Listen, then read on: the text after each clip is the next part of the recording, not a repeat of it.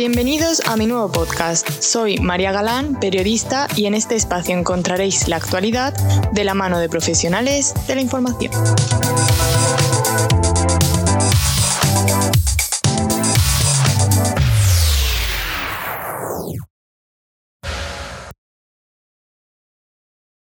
Muy buenas a todos, soy María Galán y esto es un nuevo capítulo de En la piel del periodista. Hoy quiero dedicar el espacio a la situación que existe actualmente en Canarias.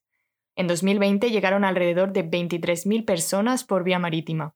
La imposibilidad de darles un refugio por parte del gobierno les ha llevado a situaciones como las del puerto de Arguineguín.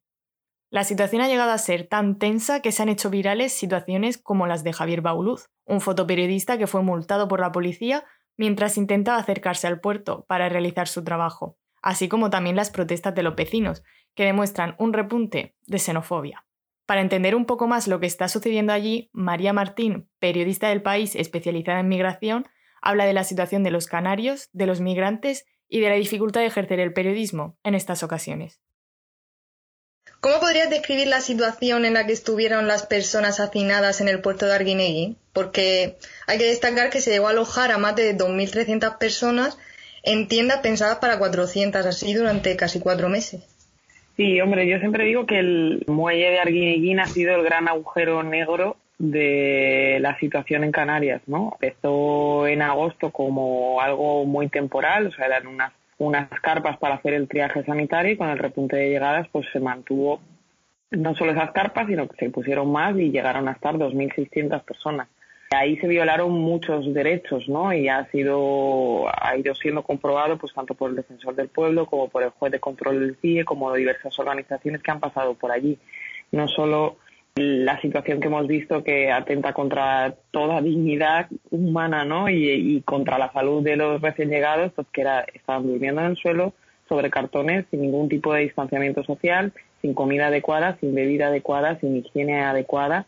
Luego, además, en plena pandemia, pues era bastante complicado el que se cumpliesen las garantías sanitarias que exigía el protocolo Vimos además que la asistencia jurídica allí llegó a ser inexistente, los abogados ni siquiera iban a recibir a los inmigrantes que podían pasar más, tenemos casos de más de 20 días allí, ¿no?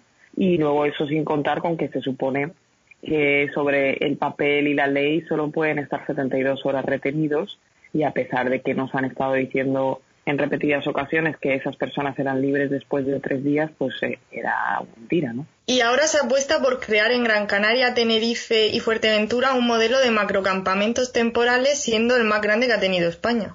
Sí, el modelo que se está poniendo en marcha ahora en, Canarias es único, es inédito. Nosotros no tenemos ese tipo de campamentos, de hecho, porque se considera que la gestión de esos campamentos tan grandes es muy complicada y que para trabajar con, con los inmigrantes pues es mucho es mucho más interesante el tener más centros más pequeños que te permiten pues un trabajo más individual el poder trabajar en la inclusión de esa persona el atender con los servicios adecuados no entonces el único ejemplo que hay en España de un lugar donde haya tantas personas juntas es el CETI de Melilla que ya en sí es una disfunción porque debería ser para 700 personas nunca está con 700 personas siempre duplica más o menos su, su capacidad y bueno, es un, es un nido de problemas, ¿no? Porque hay muchísima gente ahí junta, atrapada, que no puede ir a la península y que tampoco está siendo expulsada. Entonces, pues es, es un polvorín. Y esto que se va a ensayar en Canarias, pues seis campamentos grandes, no todos son campamentos, es verdad, hay un colegio y una nave, y se calcula que va a haber unas 7.000 personas en ellos con la idea de que bueno pues que esa gente espere a una hipotética expulsión en algún momento no pero creo que el gobierno tiene pocas posibilidades de conseguir expulsar a 7.000 personas. Pues la verdad es que sí. Tuviste complicaciones a la hora de realizar tu trabajo periodístico ya conocemos el caso del fotoperiodista Javier Bauluz que llegó a recibir dos multas por querer acercarse al muelle Sí, la, la, cobertura en algunos puntos concretos es complicada. Ahora empieza a relajarse un poco, pero bueno, eh, en Arguinaguín ha sido constante el mantener a los periodistas en la barrera, pero en la barrera además lejos de verdad. Había, teníamos dos tipos de barreras y dependiendo del día, pues te ponían una que está a 100 metros, pero si les cuadraba te ponían a otra que estaba a 200, ¿no? Para que fuese imposible ver nada. Luego en Barranco Seco pues pasó un poco lo mismo, ¿no? Al principio pues cuando se estaba montando y que no se tenía muy clara cuál era el, cuál era el criterio, pues te dejaban acercarte un poco y, y enseguida, pocos días después, ya fuimos expulsados también de la puerta de Barranco Seco. Y ahora en Arguineguín que no hay nada y que fue donde ocurrió el episodio con, con Javier, que está grabando un, un desembarco, ni siquiera el muelle ya estaba en la situación que estaba antes, pues bueno, como depende del criterio del policía del día, pues consideraron que él no podía, no podía estar allí, ¿no? Sí que es verdad que otras veces nos están dejando grabar o estar un poco más cerca. Pero en general, facilidades para hacer nuestro trabajo no las tenemos. No las tenemos con la policía y tampoco las tenemos para hablar con, con los inmigrantes, por ejemplo, en los hoteles que tienen la consigna en general de no hablar con periodistas. Entonces resulta bastante complicado el, el, papel en el que se nos ha puesto, ¿no? No, no, no me gusta, no hay que quejarse nunca de las dificultades que tienes para hacer tu trabajo, ¿no? Porque ya van, van, van en el sueldo. Pero es verdad que a los periodistas se nos ha puesto en una situación en la que parece que somos el, el enemigo de todos, ¿no? El que siempre está molestando. Y molestamos a la policía y molestamos a los inmigrantes y molestamos a las organizaciones humanitarias. Es decir, nadie, nadie está ahí es muy difícil que alguien esté ahí para facilitar, para facilitar tu trabajo, ¿no? Es que parece que se lleva como con secretismo, ¿eh? no sé, me da la sensación. Hay muchísima falta de pedagogía en este tema, hay mucha falta de desconocimiento también dentro de la administración, hay mucha falta de transparencia, es difícil conseguir datos básicos, es decir, en España no sabemos la nacionalidad de las personas que llegan en patera tienes que buscarte la vida por ONGs a las que sí, por ejemplo, ACNUR, a las que el Ministerio de Interior sí ofrece datos, pero eso no es una información pública. Pedir cualquier información por transparencia es un trabajo de meses. El que te faciliten información sobre los traslados necesitas dar muchísimas vueltas para llegar a una fuente que te reconozca esto. Cuando ha habido toda la polémica sobre los vuelos, si son traslados, si son viajes por su cuenta, en vez de explicarlo, y hacer pedagogía y hacer un ejercicio de transparencia, lo que hace el gobierno es cerrarse en banda y decir es mentira, ¿no? Y, y continuar alimentando la confusión. Entiendo que hay miedo a que se utilice este tema con otros fines, ¿no? Pero creo que la mayoría de los periodistas estamos haciendo un trabajo honesto y, bueno, creo que deberíamos trabajar con más, con más información. Claro, el problema es que Entiendo que informar sobre la migración llega a ser un reto porque existe mucha desinformación sobre este tema, sobre todo con la extrema derecha. Sí, al final la desinformación y la falta de conocimiento y un mal ejercicio periodístico, ¿no? Creo que con determinados temas tenemos una responsabilidad mucho mayor, sobre todo cuando se trata de personas, sobre todo cuando se trata de temas que pueden alimentar prejuicios o la xenofobia. Y bueno, sí que he visto situaciones, no, ya no solo del uso partidista, sino pues desde el periodismo que, que se han hecho las cosas mal, ¿no? Que no se ha contrastado, que una noticia sin contrastar ha sido el origen de un bulo y ese bulo ha sido el origen de una agresión. Es bastante complicado, pero bueno, o sea, el periodismo es igual en todas partes. Quien lo hace bien sabe cómo tiene que hacerlo y sabe los filtros que tiene que pasar, ¿no? Entonces, bueno, podemos tener un papel de, de neutralizar pues todas esas propagandas xenófobas, pero es inabarcable, ¿no? Obviamente siempre lo tienes en tu objetivo, pero yo no puedo, no puedo pasarme mi, mi jornada de trabajo intentando desmentir la cantidad de basura que se vuelca en redes todos los días. Claro, ahí entraba lo que era mi siguiente pregunta, porque el repunte de la xenofobia ha dejado escenas como la manifestación de vecinos en frente de uno de los complejos turísticos. Entonces, claro, mi pregunta era, ¿el problema radica en la gestión del gobierno o también es cuestión de los medios que están fallando a la hora de informar sobre la inmigración?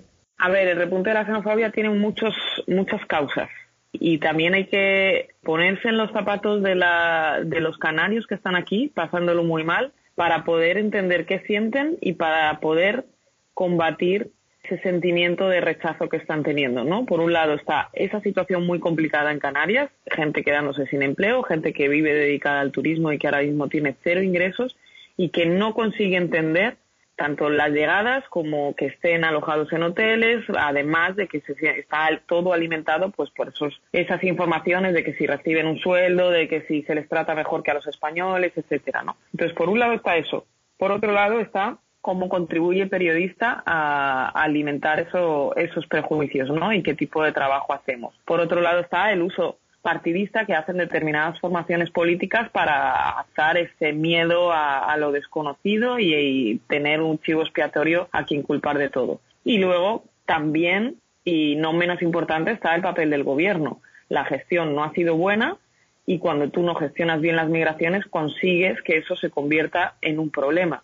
Y volvemos a lo que decíamos antes, falta de transparencia y falta de pedagogía. Y creo que es una responsabilidad del gobierno también el crear argumentos, consolidarlos, eh, trabajarlos, reproducirlos para explicar a la ciudadanía por qué se toman determinadas decisiones. Entonces hay que explicar bien por qué se mete a las personas en hoteles, hay que explicar bien por qué se las mete ahora en campamentos, hay que explicar bien por qué se les deriva a la península, hay que explicar bien por qué no se les deriva a la península, hay que explicar bien qué está ocurriendo, ¿no? Y el discurso del gobierno pues es siempre bastante plano mafias, no podemos contribuir, los metemos en hoteles porque reactivamos la economía. Bueno, pues hay gente a la que no le funcionan las frases hechas, ¿no? Y, creo que debería haber un esfuerzo también en, ese sentido. luego leer las historias de Josino, la del menor con el nombre de Prince, el nombre ficticio, te hacen reflexionar. ¿Crees que la clave para conseguir que el lector empatice con los inmigrantes es contar historias personales? Creo que no con todo el mundo funciona. Creo que quien no quiere verlo no lo va a ver y bueno, les da exactamente igual porque no consiguen empatizar con algo que les pilla muy lejos. Pero cuando hacemos esas historias tiene el objetivo de dejar de hablar por un momento de números, ¿no?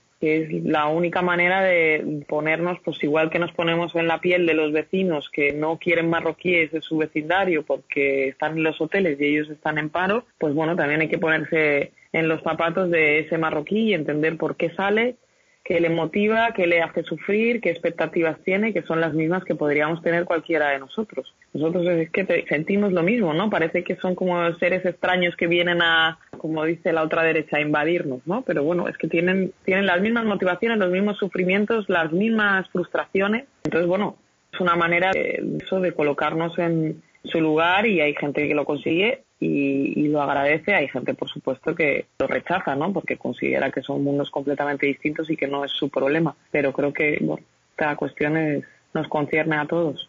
Es que parece como que se crea un nosotros y un ellos. Entonces es como que no se llega no se llega a empatizar. Aparte siempre eh, están las frases de es que nos roban el trabajo, es que míralos ahora que están en hoteles. Por ejemplo, yo veo las noticias pero es que lo único que llega a salir es cómo los inmigrantes están en hotel. Entonces, claro, hace pensar a la gente, dice, mira, es que están ahí y seguro que están la mar de bien mientras nosotros estamos sufriendo la crisis. Pero en realidad es que eso no es lo que están viviendo ellos.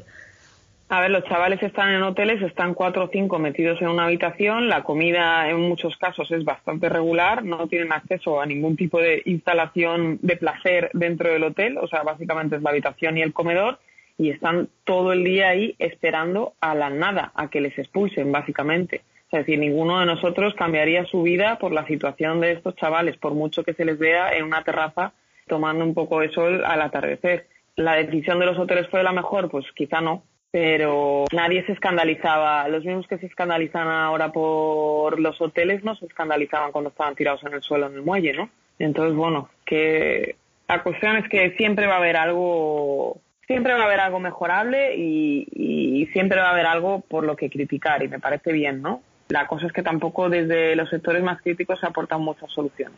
Claro. ¿Y a qué dirías a qué se debe el cambio de actuación por parte del gobierno? Porque claro, con Aquarius en 2018 Pedro Sánchez decía una cosa y ahora sucede totalmente lo contrario. Porque claro, la gente o sea, piensa que todo, todos los inmigrantes que llegan aquí a España, que se quedan aquí, pero es que en realidad mm, muchos son devueltos a su país de origen. Es como que esa idea no, no encaja en, en el colectivo. Sí, o sea, bueno, en realidad el gobierno expulsa bastante, pero no consigue expulsar tanto como le gustaría. O sea, en España se expulsa una tercera parte de todas las personas a las que el gobierno abre una orden de devolución y expulsión. Entonces es más o menos la media europea, pero bueno, no es uno de los números más altos de Europa. Expulsar es difícil, es que no solo depende de, la voluntad del gobierno del país al que llegan, ¿no? Necesita pues de todas esas relaciones diplomáticas que estamos viendo lo difícil que son, por ejemplo, con Marruecos, ¿no?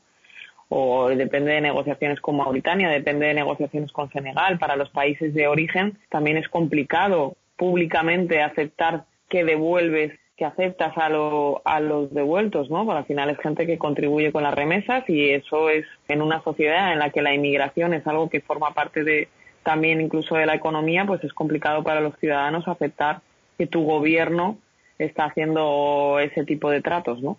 Y lo que ha cambiado desde que Pedro Sánchez entró al poder, pues bueno, hay por un lado la realidad pura y dura de que nuestra política migratoria está bastante marcada por las directrices de Bruselas y a su vez las directrices de Bruselas están bastante influenciadas por las visiones más antimigración de los países del norte y del este. Por otro lado, España se ha encontrado con situaciones de repunte migratorio que, que no le ha sido fácil gestionar porque ya venía con una estructura bastante mala y bastante precaria, ¿no? Entonces, en 2018 entra Sánchez y enseguida hay un repunte migratorio. Nos damos cuenta que las estructuras, incluso en la península, para recibir a inmigrantes son, son precarias. La gente tiene que dormir en, los barcos de salvamento marítimo, ¿no? Es que eso ya se nos ha olvidado, pero eran mini arguineguins allí, ¿no?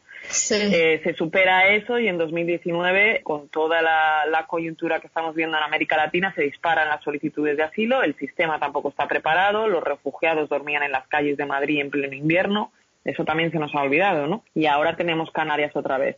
Entonces, bueno, pues al final, cuando tú no tienes una política migratoria consolidada, que te funcione, engrasada en todas las patas de la política migratoria, ¿no? En la acogida, en la recepción, en los acuerdos con los países de origen. Cuando alguna de esas patas está floja, pues en cualquier repunte todo se convierte en una crisis. Entonces, al final trabajas poniendo parches y trabajas dentro de un de una emergencia y cuando trabajas así, pues es muy complicado llevar a cabo tu, tu política que en, en tu mundo ideal te hubiese gustado implementar, ¿no?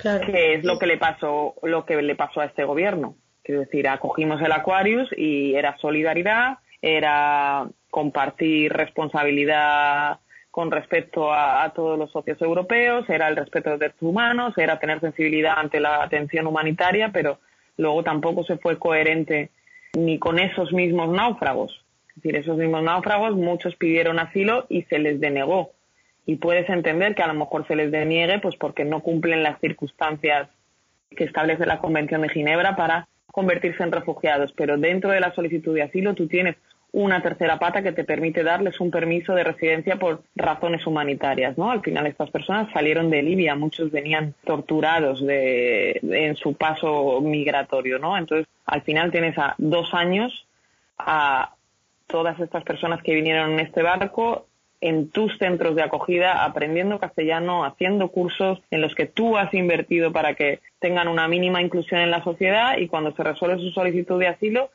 les dejas de forma irregular. O sea, es que no tiene, no tiene coherencia con el gesto, ¿no? Puedes mm. no darle la, puedes no darle el estatus de refugiado, pero como ocurre con los venezolanos, puedes hacer esa excepción y darles un permiso por razones humanitarias por ellos y por porque tenga algún sentido el que el esfuerzo que has hecho como Estado para que esa gente esté cubierta y pueda tener una vida dentro de la normalidad, ¿no?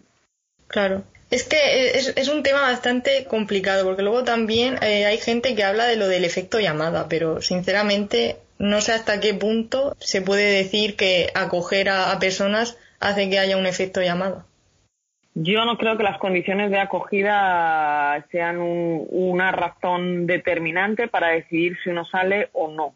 Creo que podemos discutir cuáles son las políticas más adecuadas, si puedes analizar desde el punto de vista securitario cuáles son los elementos que suponen un atractivo. Quiero decir, podemos tener ese debate, ¿no? Y, obviamente está encima de la mesa y, y no tiene sentido negarlo, pero para mí la clave está en origen qué hace a la gente salir. Y si no entendemos eso y si no ponemos el foco en eso, pues podemos seguir creyendo que son nuestras políticas las que influyen en que la gente salga o no, cuando es realmente la gente lleva saliendo de sus países toda, toda la vida, ¿no? Toda la historia de la humanidad. Y entonces no depende tanto de lo que nosotros hagamos en origen, sino en, destino, sino de lo que ocurre, de lo que ocurre en origen.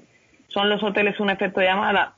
Para mí, en este caso concreto, no lo son porque la persona que quiere salir de su país, pues obviamente si la das un hotel, pues estará más cómodo. Pero si le, vas a tener 20 días en Arguineguín y sabe que después va a poder organizarse, pues pasará 20 días en Arguineguín, porque 20 días en Arguineguín es un precio que está dispuesto a pagar con tal de salir de su país. Entonces hay que plantearse por qué esas personas están dispuestas a pagar un precio tan alto por salir de su país, ¿no? Económico, físico y de desgaste que van a tener en todo ese proceso, porque, eh, bueno, aquí hay mucha gente que lleva meses encerrada, ¿no? Nosotros vemos la gente que consigue salir y el escándalo que se monta por los que llegan a, los aeropuertos, pero yo aquí conozco gente que lleva casi un año metida, ¿no? Sin poder trabajar, sin poder ir a ver a su familia que a lo mejor vive en otra ciudad y que podría acogerle y que no dependería de, no tendría que depender del Estado, pero no puede salir de aquí. Entonces, bueno, para mí el foco claramente está, está en origen. Sí, bueno, y dentro de la complejidad que abarca este tema, como opinión personal, ¿qué solución le verías a esta situación que ocurre ahora mismo en Canarias? No es una solución única. Tienes, pues como hablábamos, ¿no? Tienes varias, varias patas y hay que, hay que arreglarlas todas porque si no la mesa se va a caer en algún momento. En cuanto le pongas cuatro platos encima se cae. Entonces tienes por un lado la cuestión de la acogida, qué se va a hacer en Canarias más allá de esos macrocampamentos en, en terrenos militares. Va a haber realmente una estructura estable y que se pueda utilizar, cerrar, utilizar dependiendo de, de, los repuntes migratorios que haya. ¿Qué va a pasar con la recepción por parte de la policía? ¿Vamos a mantener Barranco seco para siempre o también vamos a tener ese tipo de estructuras que funcionen mejor? ¿Qué va a pasar con nuestras relaciones con Marruecos? Y, las expulsiones, te pueden gustar más o menos, pero las expulsiones están, están dentro del de, marco jurídico para gestionar los flujos.